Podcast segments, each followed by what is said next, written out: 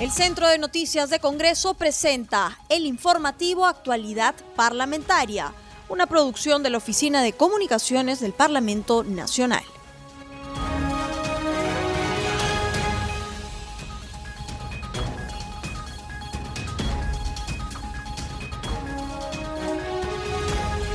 Bienvenidos al programa Actualidad Parlamentaria, una producción de CNC Radio del Congreso. Este programa se transmite en las regiones de Amazonas, Radio Reina de la Selva, en Ayacucho, Radio Guanta, en Huánuco, Radio Estudio Mix 105.5 FM, en Junín, Radio Super Latina, en La Libertad, TV Cosmo 103.30 FM, en Lima Metropolitana, Radio Eco. Los saluda Rómulo Vargas y estoy en compañía de Anaís Uceda para acompañarlos en esta jornada informativa. ¿Cómo estás, Anaís? ¿Cómo estás, Rómulo? Y un saludo a todos nuestros oyentes de CNC Radio que nos sintonizan a esta hora para comentarte las noticias más resaltantes de esta jornada informativa. Y es que el procurador del Estado, el procurador público en materia constitucional, se apersonó al Tribunal Constitucional para presentar esta demanda competencial en contra del Congreso de la República por el uso indebido de la vacancia presidencial por la causal de incapacidad moral. En el documento, justamente, parte de los argumentos que sostienen es el qué significa esto de incapacidad moral, dado que para el Poder Ejecutivo habría una subjetividad y en toda demanda ellos afirman que eh, debe más bien primar la objetividad de los hechos. Anaís, y en otras informaciones, el presidente Vizcarra dice que hay traición de alguien de su entorno cercano y pide disculpas. Se dirigió a los peruanos mediante un mensaje a la nación y lamentó que Karen Roca, quien fue su secretaria personal, haya generado estos dichos que alimentan el chisme. Pero lo que sí no dijo es que no iba a renunciar. Esa es la información que brindó esta mañana en conferencia de prensa.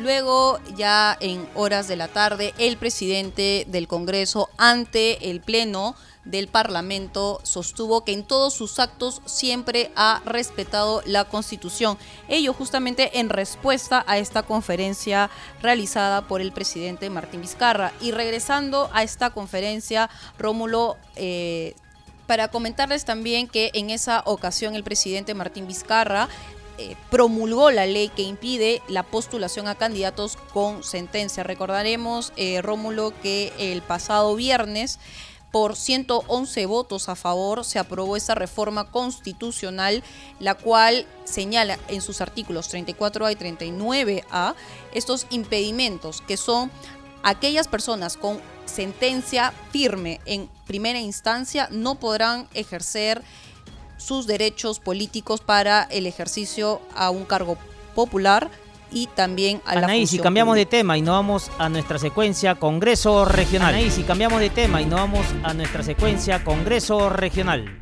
Congreso Regional. En Arequipa, el congresista José Luis Ancalle supervisó la situación del temporal para la atención de casos de COVID-19 instalado en esta región. Constató que muchos pacientes no pueden acceder a atenciones ni tratamiento y pidió a las autoridades atender esta problemática. Nos encontramos aquí en el servicio de emergencia del Hospital COVID. Son momentos difíciles, hay crisis en, la, en el ámbito político, pero también hay otro aspecto que es muy importante y que no debemos bajar la guardia. Es respecto a nuestros hermanos que siguen necesitando de la atención de médicos, de las autoridades ejecutivas, quienes tienen el presupuesto, quienes pueden disponer de lo necesario en estos momentos Ancalle escuchó las demandas de los pacientes y sus familiares que reclaman atención.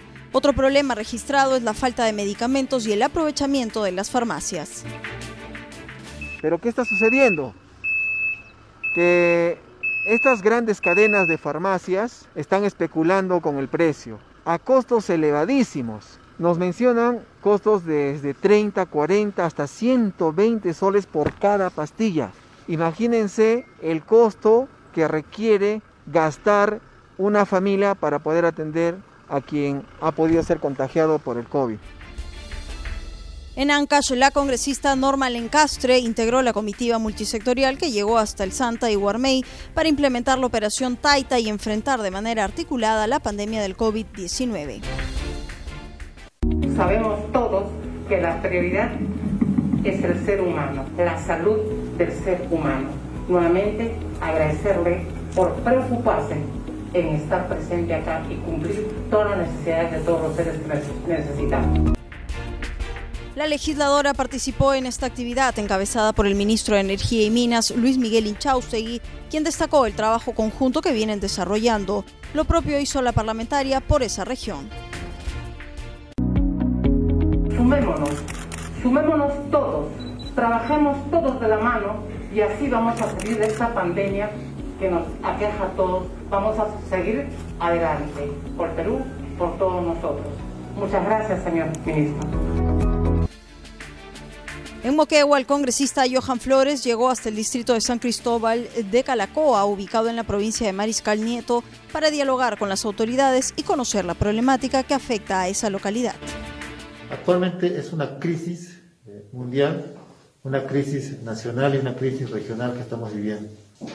Salta a la vista eh, que el gobierno nacional y peor el regional no estamos preparados para este tipo de pandemias. Diariamente vienen falleciendo personas, amigos, distinguidas eh, ciudadanos en toda la región de Moquegua. En ese contexto, el parlamentario ofreció su apoyo a las autoridades y la población para atender esa problemática y canalizar la ayuda que requieran.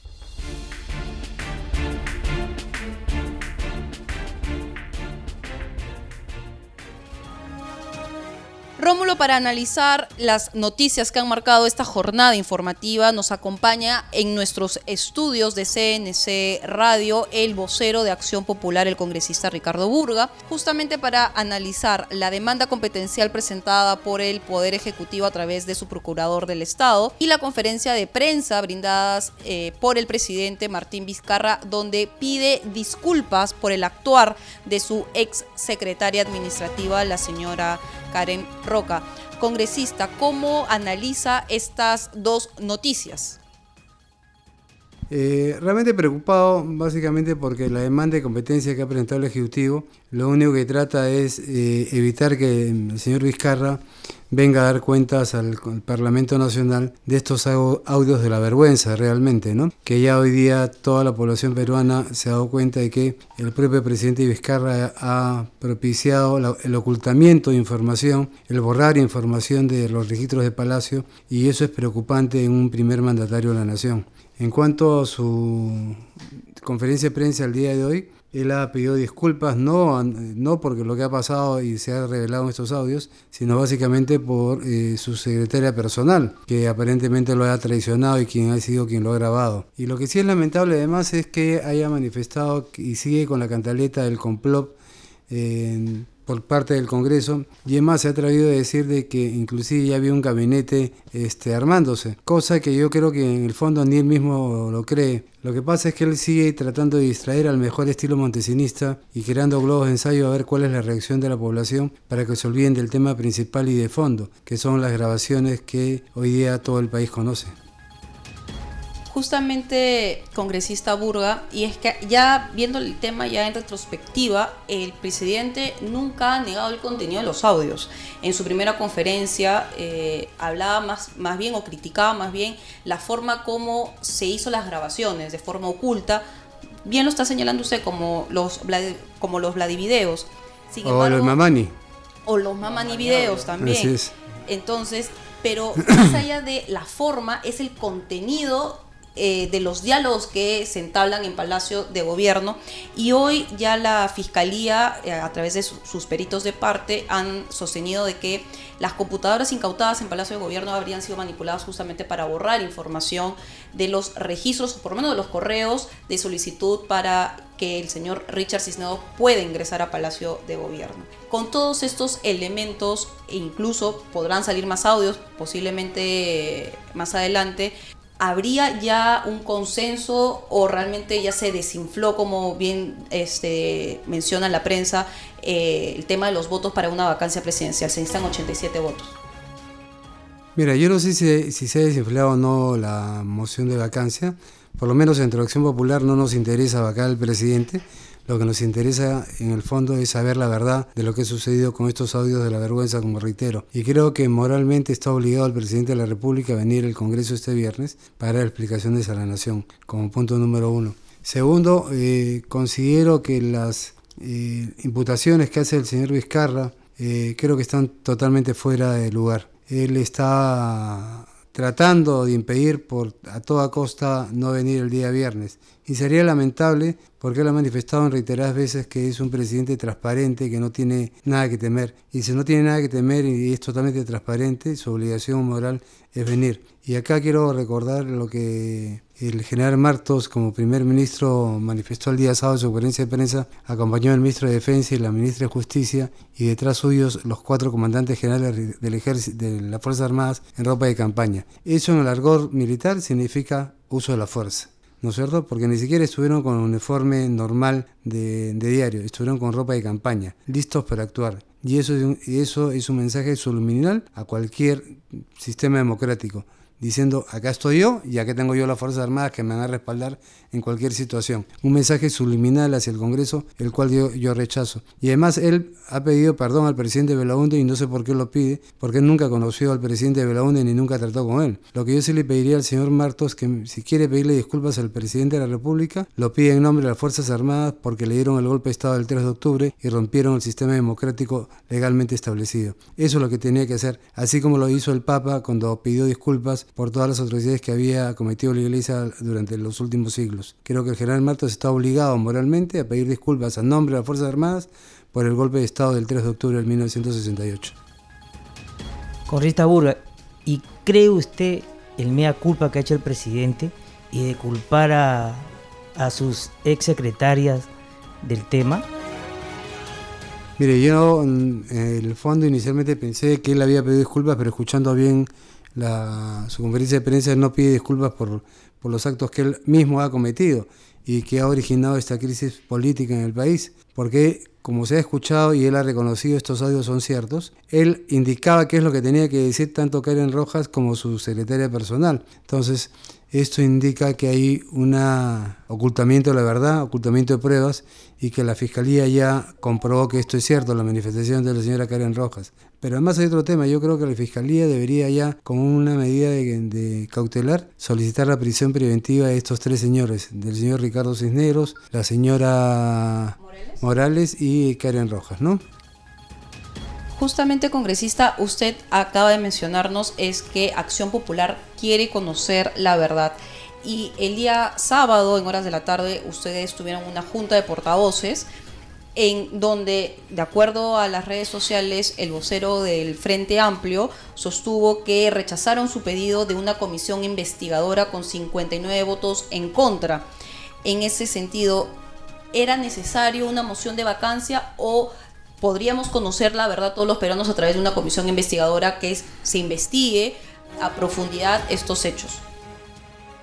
Mira, la comisión investigadora hubiera fracasado y te digo por qué, porque el propio presidente Vizcarra no quiso asistir y te acordarás inicialmente de la comisión de fiscalización y él no está acusado, él estaba simplemente como un colaborador más para poder comenzar a descubrir todos los audios que inicialmente ya se, sabían que podían existir y sobre todo confirmar o negar las declaraciones de ambas señoras.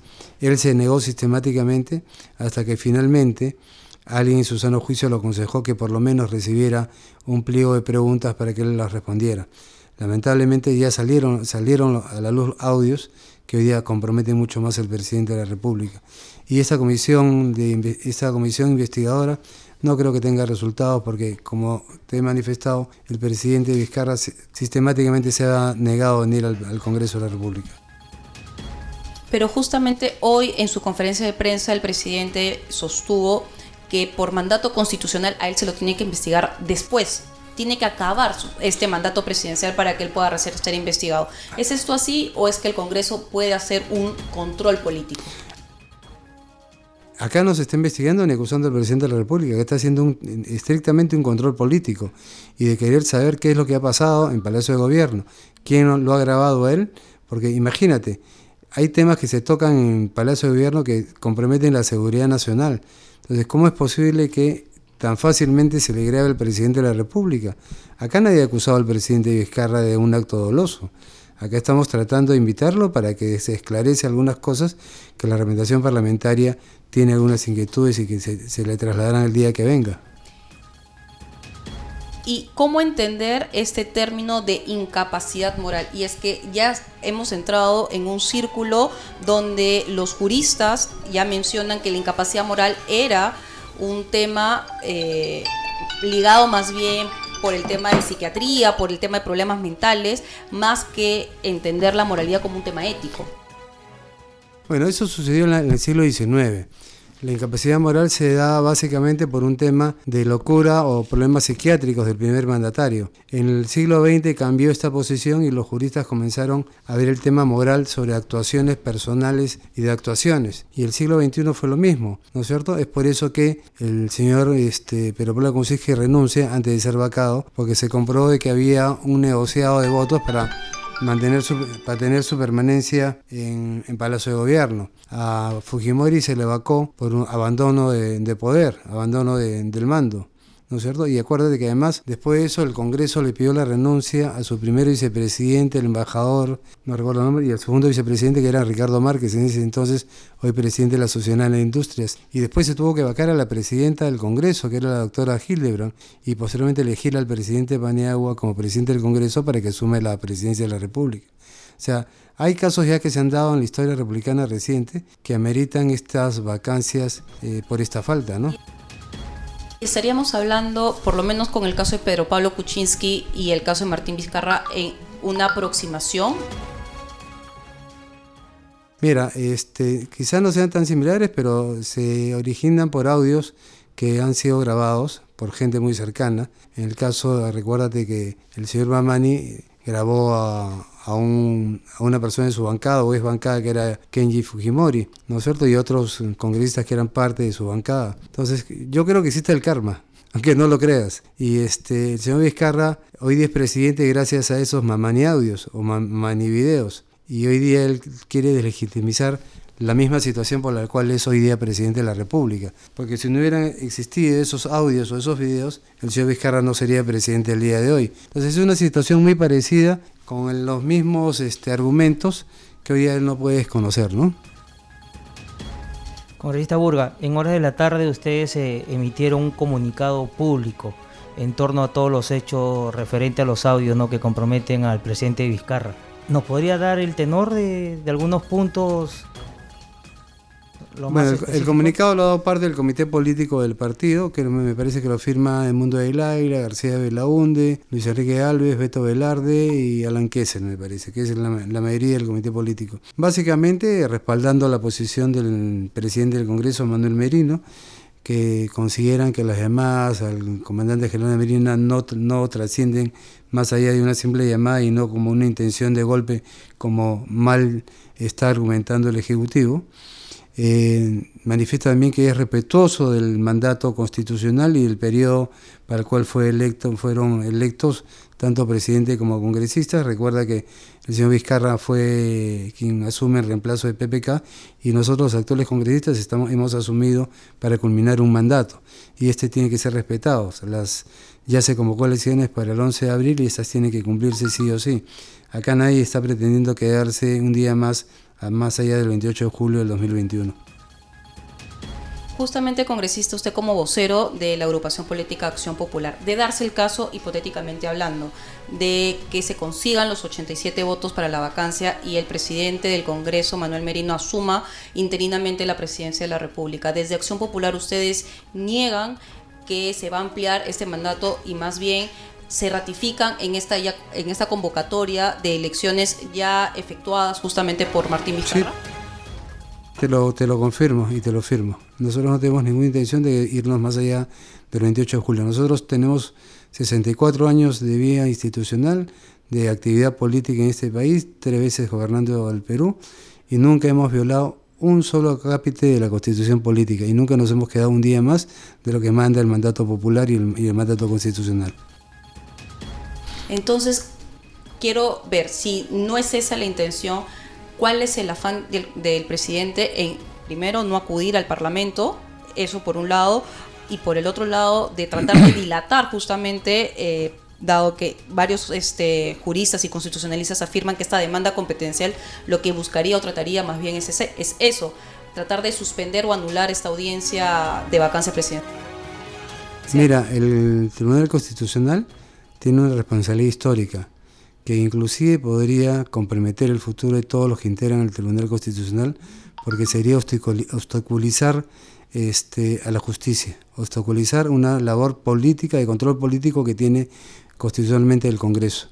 ¿no? Y lo que está haciendo es simplemente blindar al presidente de la República para evitar que vengan a dar cuentas. Y eso es lo raro, y eso es lo peligroso, porque el presidente de la República está obligado moralmente a rendir cuentas. Él no está siendo investigado, lo reitero, no está siendo investigado, no ha sido acusado. Él ha sido invitado a reiteradas meses a que venga al Congreso para que ayude a esclarecer los casos que podrían, podrían comprometer a su entorno más cercano. Nosotros somos conscientes que el Poder Judicial tendrá que revisar sus casos en el Poder Judicial una vez que termine su mandato, pero hay cosas que tiene que esclarecer. Y acá hay un tema donde se le involucra directamente, que es el ocultamiento de información y el borrar información para que la Fiscalía no tome en consideración estos hechos.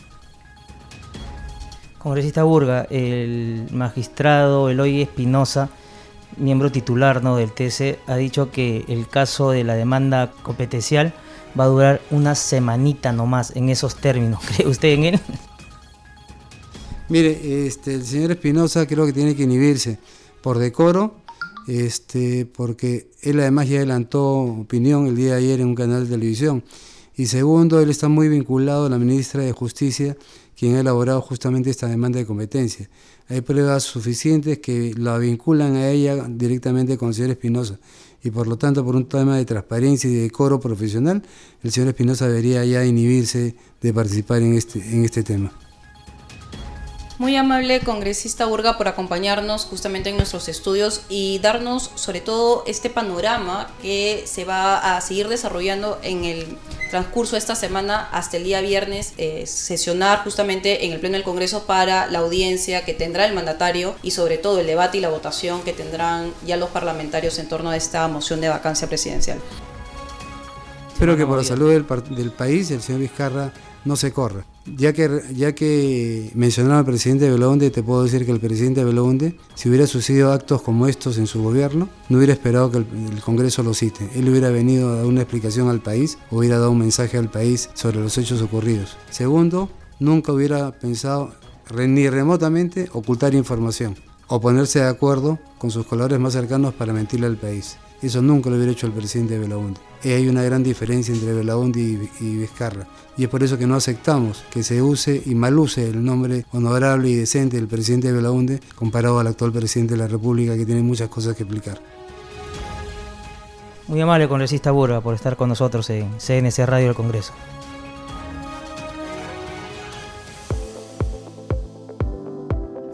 Cambiamos el panorama político y nos sumergimos en las redes sociales. En la línea telefónica estamos conectados con Estefanía Osorio para que nos dé un repaso de qué es lo que aconteció durante esta jornada en las redes sociales del Congreso y de los parlamentarios. ¿Cómo estás, Estefanía? Te escuchamos. Hola, Naís, ¿cómo estás? Rómulo, ¿cómo estás? ¿Qué tal? Un saludo a todos sus oyentes de CNC Radio del Congreso y las demás provincias del país que nos escuchan a esta hora. Vamos a darle un repaso por las redes sociales de los congresistas de la República. Como cada inicio de semana, revisamos la cuenta oficial en Twitter del Congreso de la República y constatamos que ya se encuentra publicado el boletín informativo virtual La Voz del Congreso. En esta oportunidad encontramos, entre otros temas, información sobre la reciente norma aprobada referida a los impedimentos para que sentenciados en primera instancia no puedan postular a cargos de elección popular. Seguimos con la cuenta oficial del Congreso de la República, esta vez en Facebook. Encontramos este mensaje en el cual desde este poder del Estado expresan las condolencias a la congresista Rosario Paredes Aguirre por el sensible fallecimiento de su señora madre. A su vez, el congresista Salón Montoya compartió en su cuenta de Facebook un aviso referido a la campaña solidaria que se viene desarrollando en la localidad de Pomacochas, distrito de la Florida, provincia de Bongará que queda en la región Amazonas, De esta manera se suma la iniciativa y promueve la colaboración de todos para que en el lugar se pueda contar con los recursos para atender a pacientes COVID-19. En el mensaje se encuentra toda la información sobre cómo colaborar. Un tema similar es el que comparte el congresista Juan Carlos Oyola, pero este es referido a la llegada de balones de oxígeno al distrito de San Clemente, ubicado en la provincia isqueña de Cisco. Mediante esta publicación en Twitter, el parlamentario saluda la solidaridad y el empuje del pueblo san clementino para llevar a cabo una rifa a fin de luchar contra el COVID-19. Y bueno, por último, les contamos que el Fondo Editorial del Congreso de la República ha compartido en su cuenta de Facebook un material audiovisual que nos permite conocer más sobre Martín Chambi. Martín Chambi es un peruano universal, el cual es un fotógrafo puneño que retrató la esencia de la cultura andina que partió a la eternidad hace 47 años y nos dejó un maravilloso legado fotográfico que todo peruano debe de conocer.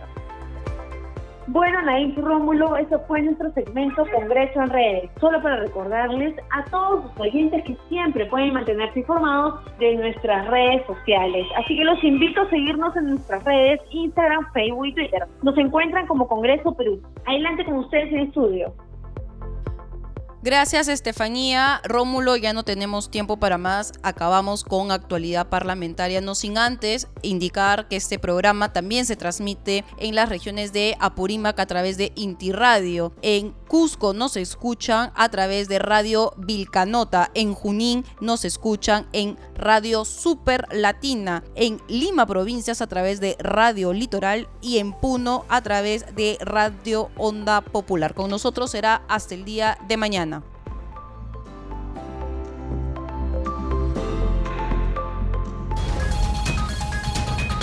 El Centro de Noticias de Congreso presentó el informativo Actualidad Parlamentaria, una producción de la Oficina de Comunicaciones del Parlamento Nacional. Los invitamos a visitar nuestras redes sociales y sitio web www.congreso.gov.pe.